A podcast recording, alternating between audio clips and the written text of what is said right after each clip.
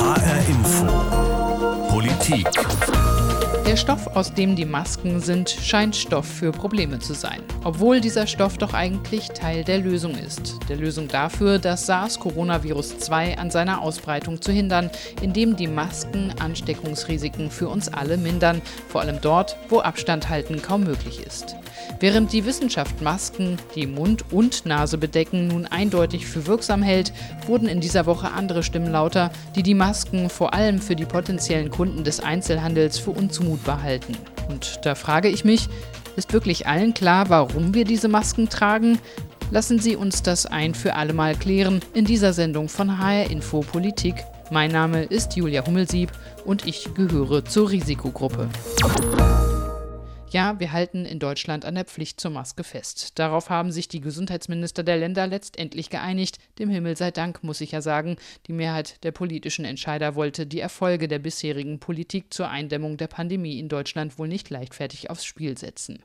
Und ja, wir haben hierzulande niedrige infizierten Zahlen. Laut Robert Koch Institut sind es derzeit rein rechnerisch geschätzt um die 5000 aktive bestätigte Fälle. Die Dunkelziffer wird höher sein, auch das ist klar. Dennoch, die Pandemie hat sich in Deutschland bislang nicht dramatisch entwickelt und wir können daher relativ unbeschwert unser Leben fortführen, anders als die Menschen in anderen Ländern der Welt, wo das Virus gerade wütet. Und so bleibt hier offenbar der Raum, das zu diskutieren, was Bundeskanzlerin Angela Merkel uns allen seit Mitte März, also seit genau vier Monaten, immer wieder predigt und wohl meint, wenn sie sagt, Seit dem Zweiten Weltkrieg gab es keine Herausforderung an unser Land mehr, bei der es so sehr auf unser gemeinsames, solidarisches Handeln ankommt. Da sind unsere Solidarität, unsere Vernunft, unser Herz füreinander schon auf eine Probe gestellt, von der ich mir wünsche, dass wir diese Probe auch bestehen. Wenn wir das hinbekommen, mit den Erfahrungen der letzten Monate immer auch an andere zu denken, fürsorglich zu sein, das wäre was. Und wir sind eine Gemeinschaft, in der jedes Leben und jeder Mensch zählt. Jedes Leben zählt und ist zu schützen. Die Verantwortung, die wir dabei übernehmen, tragen wir aber vor allem für andere, unter anderem indem wir Abstand halten und vor allem beim Einkauf und in Bussen und Bahnen eine Maske tragen. Einfacher lässt sich Rücksichtnahme doch kaum gestalten und dennoch zeigt die Diskussion um die Maskenpflicht und eigentlich auch jeder Gang vor die eigene Tür, wie schwer es einigen Mitmenschen fällt, die einfachen Maßnahmen einzuhalten. Dazu habe ich mit Rainer Greifeneder gesprochen. Er ist Professor für Sozialpsychologie an der Universität Basel in der Schweiz, wo seit dieser Woche übrigens erst eine Maskenpflicht in Bussen und Bahnen gilt. Greifeneder forscht dazu, welchen Einfluss Gefühle auf Urteilsvermögen und Entscheidungen haben und auch darauf, wie einzelne Personen soziale Ausgrenzung erfahren und sie wahrnehmen. Ihn habe ich gefragt, warum es so vielen von uns schwerfällt, einfache Maßnahmen wie das Masketragen zum Schutz der Gesundheit von uns und anderen einzuhalten. Ich glaube, dass es dafür ganz gute Gründe gibt. Äh, erstens fällt das Atmen mit der Maske schwerer. Es fällt uns auch ähm, das Sprechen schwerer. Und wir sehen auch einen Teil des Gesichts nicht, aus dem wir sonst sehr, sehr viel lesen. Das heißt, das Tragen der Maske, das hat Kosten. Und diesen Kostenfaktoren steht ein für viele erstmal unklarer Nutzen gegenüber. Unklar auch, ähm, weil das Virus nicht sehr greifbar ist, aber unklar auch, weil die Politik den Nutzen der Masken anfangs sehr stark in Frage gestellt hat das heißt, wir haben eindeutige Kosten auf der einen Seite und vielleicht Zweifel am Nutzen auf der anderen Seite. Und ich glaube, die Konsequenz daraus ist, wenn wir wollen, dass mehr Masken getragen werden, dann muss man deren Nutzen ganz klar benennen und herausstellen. Und mit den Masken kann man andere Leute schützen. Und mit den Masken kann man aber auch anderen Menschen signalisieren, ähm, dass Abstand zum Beispiel eine gute Idee ist und die Krise noch nicht vorbei ist. Genau, wir haben ja auch jetzt verschiedene Studien, die über den Nutzen von Masken Auskunft geben und den bestätigen. Wenn man jetzt aber darüber nachdenkt, reicht es also einem selber nicht, den Nutzen zu haben, andere mit dem eigenen Handeln zu schützen, also als Nutzen für sich soziale Verantwortung zu übernehmen? Ich glaube schon, dass das reicht. Ich sehe wirklich die Problematik darin, dass die Masken so kontrovers am Anfang diskutiert wurden.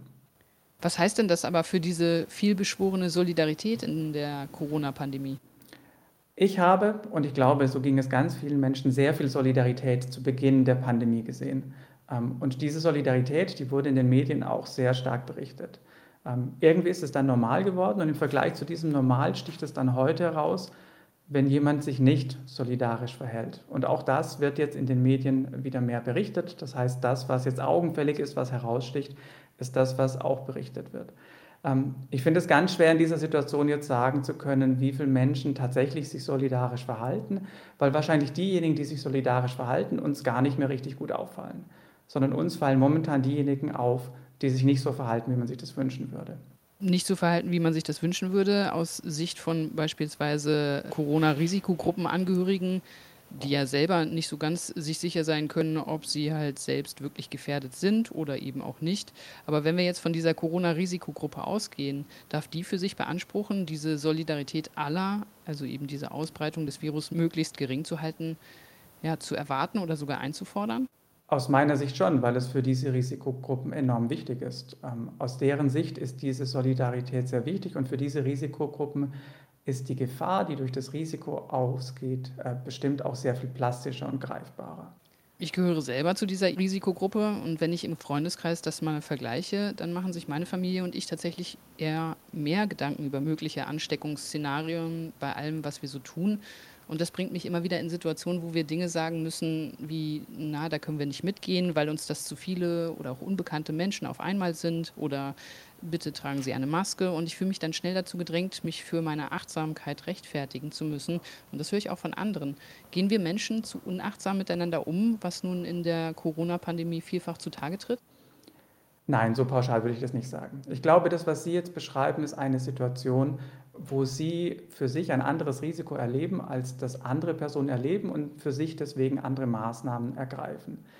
Für mich heißt solidarisch sein auch, dass man ganz gut im Auge behält und auch Maß hält, was andere Leute brauchen und auch leisten können. Ich fand es zum Beispiel zu Beginn der Pandemie im Lockdown ganz klar, dass man auch mit Augenmaß schauen muss, ob eine Familie überhaupt in der Lage ist, in den eigenen vier Wänden zu bleiben.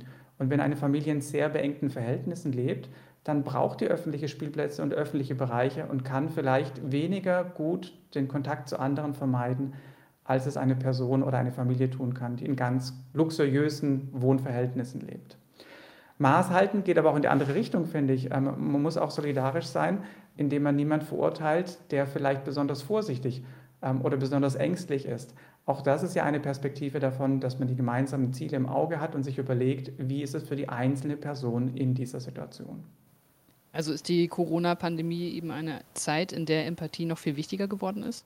Ja, das denke ich auf jeden Fall. Es ist sehr wichtig, bei einem nicht sichtbaren Gegner, der so wenig greifbar ist, zu verstehen, wie es Leuten geht, die sich bedroht fühlen. Meint Rainer Greifeneder, Leiter des Zentrums für Sozialpsychologie an der Universität Basel. Ob man sich bedroht fühlt, ist eine ganz persönliche Empfindung. Etwas allgemeiner sehen das die Fachleute des Robert Koch Instituts und sie schätzen das Risiko für die Gefährdung der Gesundheit der Bevölkerung in Deutschland derzeit insgesamt als hoch ein, für Risikogruppen als sehr hoch. Wenn wir über Risikogruppen reden, dann reden wir oft über ältere Menschen. Meinen Kollegen Christoph Keppeler aus der HR Info Redaktion habe ich gefragt, was das im Detail heißt. Ja, also das Robert Koch Institut, das sagt schon zwischen 50 und 60 Jahren, da steigt das Risiko merklich an für einen schweren Verlauf von Covid-19. Jetzt sind 45 Prozent der deutschen Bevölkerung über 50. Ähm, neun von zehn gestorbenen Patienten waren allerdings laut äh, Robert Koch Institut älter als 70 Jahre. Und es gibt eine Studie der AOK, danach äh, gibt es rund 22 Millionen Menschen in Deutschland mit Vorerkrankungen, die für Corona-Patienten kritisch sind. Das sind natürlich vor allem dann diese Älteren über 50, aber eben nicht nur. Weil viele Krankheiten ja alle Altersgruppen betreffen. Wer ist denn da am meisten gefährdet und wie viele Menschen sind das hier in Deutschland? Also es ist eigentlich unmöglich, genaue Zahlen zu nennen denn man weiß noch viel zu wenig darüber, wie stark die einzelnen Risikogruppen gefährdet sind. Und äh, in diesen Risikogruppen sind ja auch immer erstmal ältere und jüngere zusammengezählt. Also dazu gehören Patienten mit einem geschwächten Immunsystem, da sagt man, das sind ungefähr vier Millionen Menschen in Deutschland, adipöse, also fettleibige Menschen, so ungefähr jeder siebte Jüngere ist fettleibig, bei den Älteren sind es noch mehr. Rund acht Millionen Schwerbehinderte in Deutschland, die gelten als gefährdet. Und dann gibt es rund neun Millionen Diabetiker. Das ist auch eine große Risikogruppe. Über die Hälfte davon ist über 65 Jahre alt, aber das heißt natürlich, es gibt mehrere Millionen jüngere Diabetiker unter 65. Besonders anfällig sind auch die etwa anderthalb Millionen krebskranken Menschen, Menschen mit Herz-Kreislauf-Krankheiten, koronaren Erkrankungen, Bluthochdruck. Aus all diesen Millionenzahlen muss man jetzt immer die Älteren zwischen 50 oder 60 darüber hinaus rausrechnen. Und es bleiben dann immer noch mehrere Millionen Jüngere, die theoretisch auch einen schweren Covid-19-Verlauf haben könnten. Letztlich wissen wir, weiß die Wissenschaft aber wohl immer noch viel zu wenig darüber, welche Risiken besonders hoch sind und welche vielleicht auch doch nicht so schlimm sind. Was wir aber wissen, ist, dass es auch bei jüngeren Erwachsenen schwere Verläufe der Krankheit Covid-19 gibt. In Sicherheit wiegen kann sich also schlicht niemand, oder? Nein, äh, das kann niemand. Es kommt immer wieder vor, dass auch Menschen Anfang 30 plötzlich einen schweren Verlauf haben. Da gibt es äh, einige Statistiken. Danach kann man so sagen, drei bis sechs Prozent von ihnen mussten auf die Intensivstation und es sind auch schon jüngere Menschen an Covid-19 gestorben. Und dabei scheint es nicht immer eine Vorerkrankung gegeben zu haben. Die Chefwissenschaftlerin der Weltgesundheitsorganisation WHO, Sumya Swaminathan, die hat gerade erst vergangene Woche gewarnt, junge Menschen sind nicht immun gegen schwere Verläufe. Es trifft sie zwar viel seltener als ältere, aber das Virus, das scheint doch viel zu gefährlich zu sein, um es auf die leichte Schulter zu nehmen. So sieht das mein Kollege Christoph Keppeler und das bestätigt sich ja im Verlauf der Pandemie seit Monaten immer wieder. Und diese medizinischen und epidemiologischen Erkenntnisse gilt es politisch immer neu abzuwägen und zu debattieren, welche Regeln und Maßnahmen zum Schutz vor dem Virus angemessen sind. Diese Debatten sind geprägt von entgegengesetzten Meinungen und polarisieren, so wie die aktuelle Diskussion über die Pflicht zur Maske im Einzelhandel. Das birgt auch die Gefahr, die Gesellschaft zu spalten und Menschen aus Risikogruppen zu vergessen, Menschen wie mich und die grünen Politikerin Katrin Langensiepen, die bei einer Infektion mit SARS-CoV-2 Gefahr laufen, schwerer zu erkranken. Sie sitzt seit einem Jahr im EU-Parlament in Brüssel und ist die einzige Europaabgeordnete mit sichtbarer Behinderung und sie wehrt sich dagegen, in die Risikogruppenschublade gesteckt und die kommenden Monate von Arbeits- und Sozialleben ausgeschlossen zu werden, weil die Mehrheit der Menschen ihr Leben wieder so lebt wie vor der Pandemie. Ich habe die Grünen-Politikerin gefragt, wie sich ihr Leben seit Corona anfühlt.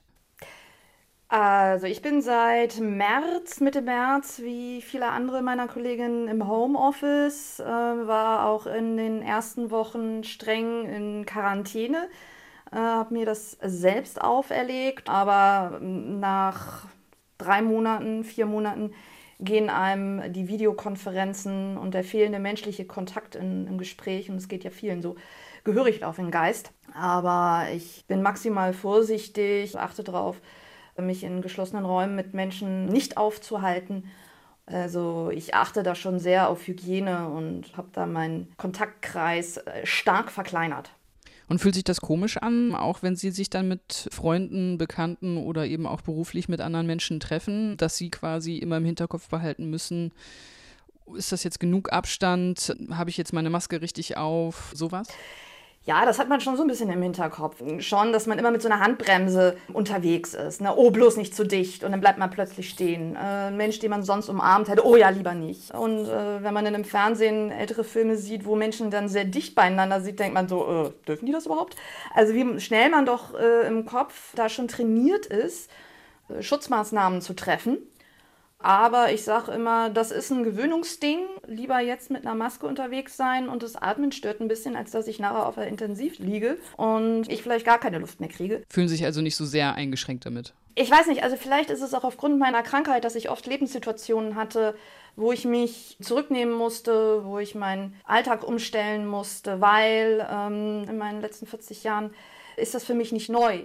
Für jemanden, der vielleicht noch nie mit Erkrankungen zu tun hat, ist es vielleicht auch echt eine Umstellung. Mir macht es nichts aus, nicht mehr abends irgendwie Party machen zu gehen. So, Menschen, denen das das Lebenselixier ist, für die ist es eine maximale Umstellung. Ich sage, ja, dann eben nicht. Also ich bin es auch von klein auf gewöhnt, dass einem der Gesundheitszustand sagt, wie man den Alltag taktet und äh, Grenzen ähm, ja, wahrt wenn Sie dann in dieser Woche die Diskussion um die Aufhebung der Maskenpflicht im Einzelhandel etwa äh, verfolgen, was denken Sie sich dabei? Ne, wenn man sich die Argumente so anhört, ja, das Shopping-Erlebnis ist dann nicht so toll, wenn wir nachher eine Ausbreitung der Pandemie haben, dann ähm, hat auch keiner ein Shopping-Erlebnis. Also uns muss klar sein, das Virus wird den Ton angeben.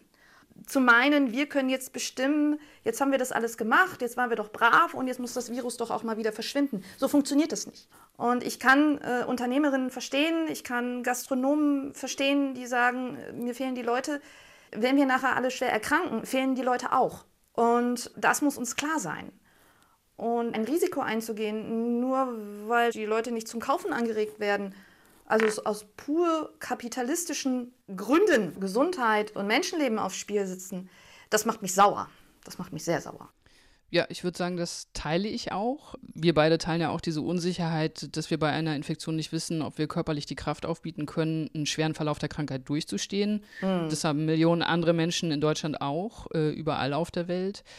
Und dennoch geht unser Leben ja weiter. Und wenn ich mir jetzt die Bilder ansehe von diesen ganzen vollen Nordsee- und Ostseestränden, von Partys beispielsweise auf dem Frankfurter Opernplatz mm. mit hunderten Menschen, die keinen Abstand halten, oder auch ich einfach nur vor der Eisdiele stehe mit meinen Kindern in der Schlange und vor mir und hinter mir meine Mitmenschen nicht den Abstand wahren, den ich gerne hätte, nämlich einfach die anderthalb Meter dann kommt bei mir die Sorge auf, dass ich, je sorgloser viele in der Gesellschaft und auch in der Politik in den kommenden Wochen mit dem Virus umgehen, mein Leben immer weiter einschränken muss, weniger rausgehe und mich halt auch eingrenze zum Schutz meiner Gesundheit.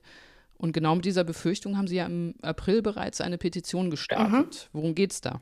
Als ich ins Homeoffice gegangen war, äh, kam ja sehr schnell die Debatte, wer soll drin bleiben, wer muss geschützt werden. Da hieß es ja, die alten Menschen, nein, es sind nicht nur die alten Menschen, durch die Gesellschaft durch trifft es viele und denen dann äh, vorzuschreiben, oh, es ist zu eurem Schutz, wenn ihr einfach mal wegbleibt, das hat mich wütend gemacht. Und da war für mich die Intention, da muss man gegensteuern. Und da habe ich ja mit dieser Petition auf Change.org erstmal einen Appell und eine Öffentlichkeit gestartet, die sagt, also wir sind unheimlich viele. Es sind nicht nur die äh, älteren Menschen, sondern das können alle sein. Und äh, wo führt das hin? Auch der gesellschaftliche Druck, der entsteht. Ja, wenn dir das nicht passt, dann kannst du ja auch dich zurückziehen, was wir jetzt auch verstärkt haben. Da wollte ich ein Zeichen setzen, dass trotz allem nur gemeinsam wir durch diese Krise gehen können und nicht indem wir anfangen, Kategorien aufzumachen, wer denn doch besser sich zurückhält und wer nicht. Und das habe ich dann letzte Woche Freitag Claudia Roth übergeben im Bundestag. Und jetzt wieder die Maskendebatte zeigt, wie aktuell das ist. Der gesellschaftliche Druck steigt. Irgendwann haben die Leute keinen Bock mehr, die Akzeptanz wird senken. Und wenn wir uns nicht an Distanzen halten, nicht an Hygieneregeln halten, nicht an den Maskenschutz halten, werden wir immer wieder dasselbe Spiel durchspielen, solange es keine medizinischen Mittel, Medikamente, Impfstoffe gibt. Also das ist so kurzsichtig und so doof. Und das war für mich die Intention, das zu machen. Claudia Roth, die hatte ja auch Anfang der Woche öffentlich reagiert auf diese Petition, hat von unbedingter Solidarität gesprochen, die gegenüber Risikogruppen herrschen müsse und dass sie eben auch die Forderung unterstütze, Risikogruppen nicht in die Isolation zu zwingen. Reicht Ihnen das? Ist das mehr als ein Lippenbekenntnis? wenn 26.000 Menschen unterzeichnen und äh, viele im Bundestag äh, da Druck aufbauen, ist das schon mal ein Weg, der gangbar ist und der Druck erzeugt. Und auf sowas reagiert Politik. Nun haben Sie gesagt, in den vergangenen drei Monaten haben knapp 26.000 Menschen die Petition unterschrieben. Für eine öffentliche Beratung im Petitionsausschuss des Bundestages gilt aber die Faustregel, dass die Hürde von mindestens 50.000 Unterschriften innerhalb von den ersten vier Wochen genommen werden muss. Sie sagen dennoch, Ihre Petition hat die Hürde genommen, erfolgreich zu sein, richtig? Ich sehe sie erstmal anhand der hohen Resonanz als erfolgreich. Wie es weiter passieren wird, der Druck wird weiter wachsen und ähm, da gilt es weiterhin klarzumachen auf unterschiedlichsten Ebenen, dass das nicht geht. Das ist nicht einfach. Es ist sehr, sehr schwierig, dagegen eine breite Lobby und eine sehr mächtige Lobby auch anzugehen. Sie sprechen von der Lobby zufrieden. des Einzelhandels oder? Ja, des Einzelhandels, derjenigen auch ich, ich kann es ja verstehen, dass sie sagen, wenn ich meinen Job verliere, was dann? Ganz klar, aber ähm, jemand sagte mal, eine Wirtschaft kann man auch wiederbeleben, einen Toten aber nicht. Argentiniens Präsident Alberto Fernandes war das.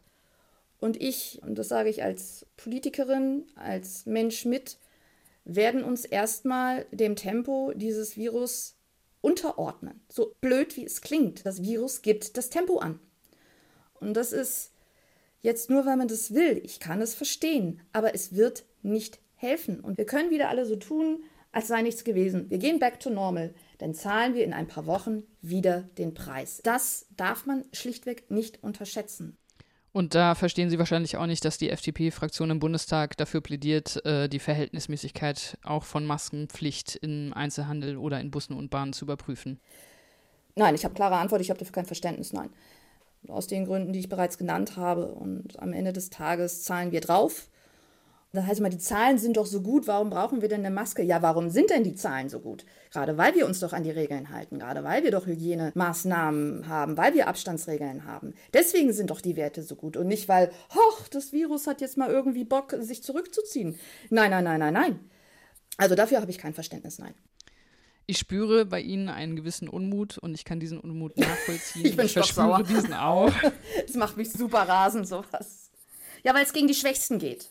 Nicht? Weil, weil ein Tempo vorgelegt wird, äh, wo ein großer Teil der Gesellschaft dem sich unterordnen muss. Und das macht mich äh, wütend, einmal als jemand, der sich für Menschenrechte und Teilhabe einsetzt, aber auch als Katrin Langsiepen, als Mensch mit, finde ich so die Macht des Stärkeren und ich das auch aus meiner eigenen Biografie kenne, finde ich das sehr anmaßend und, und das macht mich einfach wütend. Und da werde ich alle Hebel in Bewegung setzen und mich dagegen stellen, äh, das ist manchmal wie auf, gegen, Gegenwind auf dem Deich, aber ähm, ja, wenigstens, also Mund aufmachen muss man. Ich werde das nicht so hinnehmen. Die Europaabgeordnete der Grünen Katrin Langensiepen verlangt weiterhin also Rücksichtnahme, die die ersten Wochen der Pandemie im März und April geprägt hat, als nämlich die Unsicherheit und der Kontrollverlust in unserem Leben noch viel größer war, uns zusammenrücken hat lassen und vor allem den meisten diese Gefühle in diesem Ausmaß schlicht kaum bekannt waren. Das Ganze scheint nun etwas abzuebben, was aber bleibt, ist, dass allein ein Corona-Verdacht in unserem Umfeld alle unsere Pläne sofort zunichte machen kann, und das wird uns in den kommenden Monaten begleiten, bis wir eben einen Impfstoff oder ein Medikament zur Behandlung gefunden haben. Wie sich diese Unsicherheit, dieser Kontrollverlust langfristig auf uns Menschen auswirkt, das habe ich den Sozialpsychologen Rainer Greifeneder gefragt. Unsicherheit, Kontrollverlust, Nichtplanbarkeit, das mögen die meisten Menschen nicht. Das führt bei den meisten Menschen zu Stress. Das zeigt auch eine groß angelegte Studie, die jetzt von der Universität Basel aus äh, durchgeführt wurde. Im Zusammenhang mit Corona ist das Stressleben der Bevölkerung in der Schweiz ganz klar nach oben gegangen. Wenn man noch einen Schritt weiter geht und dieses Stresslevel sehr hoch wird, dann äh, setzt die klinische Psychologie den Kontrollverlust auch mit dem Erleben von einem depressiven Symptombild in Zusammenhang. Das heißt, es ist für die Menschen dann wirklich erdrückend fast in dieser Situation. Und tatsächlich wissen wir auch hier, dass mit Corona die Depressionsrate im Selbstbericht angestiegen ist. Das heißt also, Corona führt nicht nur dazu, dass wir drinnen sitzen, Angst haben vor einer Ansteckung, sondern auch insgesamt einfach in prekärere psychische Situationen geraten. Absolut, ja. Es ist sicher eine Stresssituation für alle Beteiligten, dieser Stress, der ist manchmal ganz klar spürbar und manchmal nicht so klar spürbar, aber er ist sicher vorhanden, weil es eben unser Gewohntes so sehr in Frage stellt und ein so großes Fragezeichen hinter all das macht, was sonst für uns einfach normal war. Jetzt muss ich, glaube ich, aber auch hinzufügen, dass Menschen ähm, eigentlich ganz gut sind, auch an neue Situationen sich zu gewöhnen, sich an neue Situationen zu adaptieren. Das heißt, irgendwann lernt man auch mit einer neuen Situation umzugehen und hat dann dieses Stressniveau vielleicht nicht mehr permanent. Und beim Neuen dran gewöhnen, da fällt mir zum Beispiel auf, wie ich beispielsweise jetzt große Menschengruppen kritisch betrachte, wenn ich daran vorbeigehe. Das wäre mir vor der Pandemie im Traum nicht eingefallen und noch nicht mal aufgefallen. Und das ist ja doch ein Zeichen dafür, für diesen ständigen Hintergedanken an das Virus. Verändert mhm. denn dieser Hintergedanke unseren Umgang miteinander dauerhaft? Also nie mehr Hände schütteln oder? Also momentan verändert es sicher den Umgang miteinander und wenn nicht den Umgang, dann mindestens die Wahrnehmung des Umgangs miteinander. Das, was Sie beschrieben haben, geht mir genauso. Wenn ich Menschen sehe, die zu nah beieinander stehen ähm, oder zu viele beieinander stehen, ähm, dann löst es in mir ein ganz komisches Gefühl aus.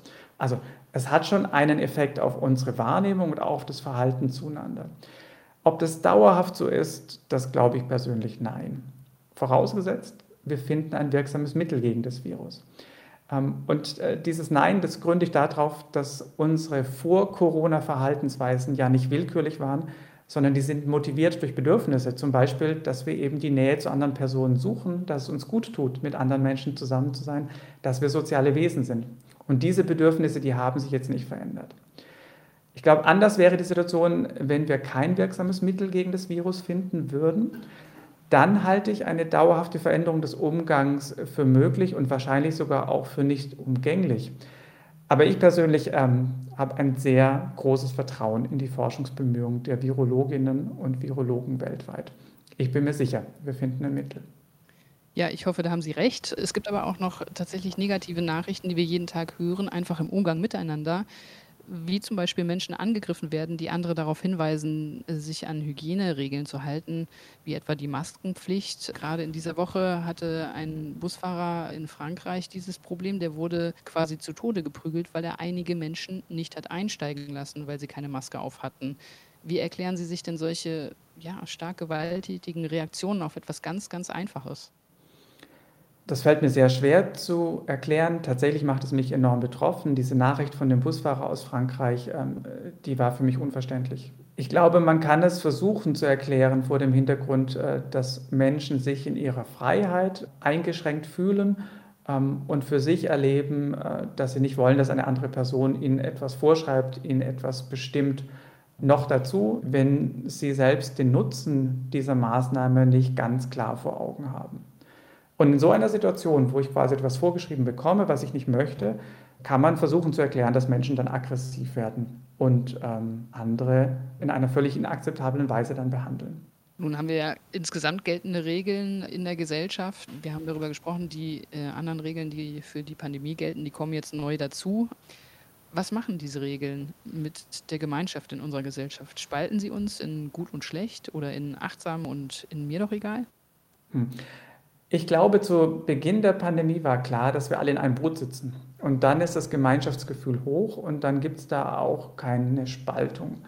Viel schwieriger ist die Situation, finde ich, wenn dieses in einem Boot sitzen nicht mehr offen zutage tritt, wenn das nicht mehr klar ist. Und dann ist wahrscheinlich auch das Gemeinschaftsgefühl geringer. Das macht es schwierig zum jetzigen Zeitpunkt. Macht es schwierig, insbesondere für diejenigen, die lieber Abstand halten würden, und die Ansteckungsgefahr oder das Risiko einer Ansteckung im Hinterkopf haben.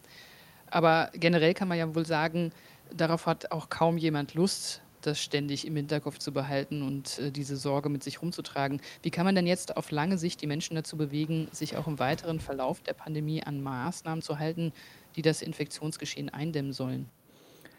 Ja, ich kann das einerseits verstehen, was Sie jetzt gesagt haben, darauf hat keiner Lust. Und andererseits tue ich mir damit auch ein bisschen schwer. Denn letzten Endes ist das, was jetzt gerade auf dem Tisch liegt, alles sehr einfach. Ich soll Abstand halten und ich soll einfache Hygienemaßnahmen umsetzen. Und die Forschung aus der Virologie und aus der Epidemiologie, die sagen uns, wenn wir diese zwei einfachen Maßnahmen umsetzen, dann sind wir schon ein ganz großes Stück weit gekommen. Und wenn dann alle noch zu Hause bleiben, die irgendwelche Krankheitssymptome haben, also übervorsichtig sind bei Krankheitssymptomen, dann sind wir extrem weit gekommen. Und ich finde, diese Regeln, die sind so einfach und zumutbar, damit man sie auch in einer Gesellschaft umsetzen kann. Aus meiner Sicht können sich alle vor Augen führen, dass äh, für uns alle ein zweiter Lockdown ein Desaster wäre. Und wenn wir diese zwei Regeln, diese einfachen Regeln, Abstand und Hygiene umsetzen und die dritte Regel dazu nehmen, dass man zu Hause bleibt, wenn man Krankheitssymptome hat, dann haben wir eine gute Chance, einen zweiten Lockdown zu vermeiden. Das ist doch ein riesiger Nutzen für die Gesellschaft, für unsere gesamtwirtschaftliche Situation, für jeden einzelnen Arbeitenden und auch für die eigenen Kinder, die zum Beispiel wieder in Schule und Kindergarten gehen können. Großer Nutzen bei geringem Aufwand, meint Rainer Greifeneder, Professor für Sozialpsychologie an der Uni Basel. Was in der Theorie wohl jedem einleuchtet, scheint in der Praxis für einige schwierig zu sein, sei es das Abstand halten, das Maske tragen über Mund und Nase oder auch diesen Sommer etwas weniger unternehmungslustig zu sein als sonst. Warum wir das alles tun sollten, erscheint abstrakt, wenn uns das Virus nicht persönlich betrifft. Das haben wir gerade gehört. Ich habe daher HR Info Wissenschaftsredakteurin Angelika Fey gefragt, wie gefährlich die Medizin das Virus nach derzeitigem Kenntnisstand einschätzt.